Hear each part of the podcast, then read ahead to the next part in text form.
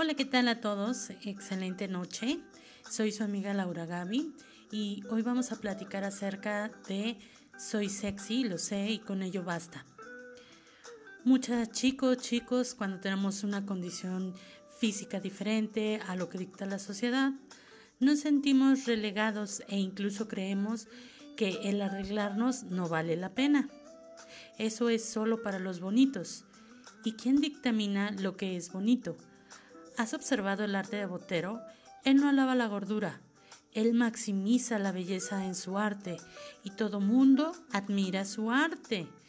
Deja de lado los prejuicios y anímate a arreglarte y lucir hermoso o hermosa.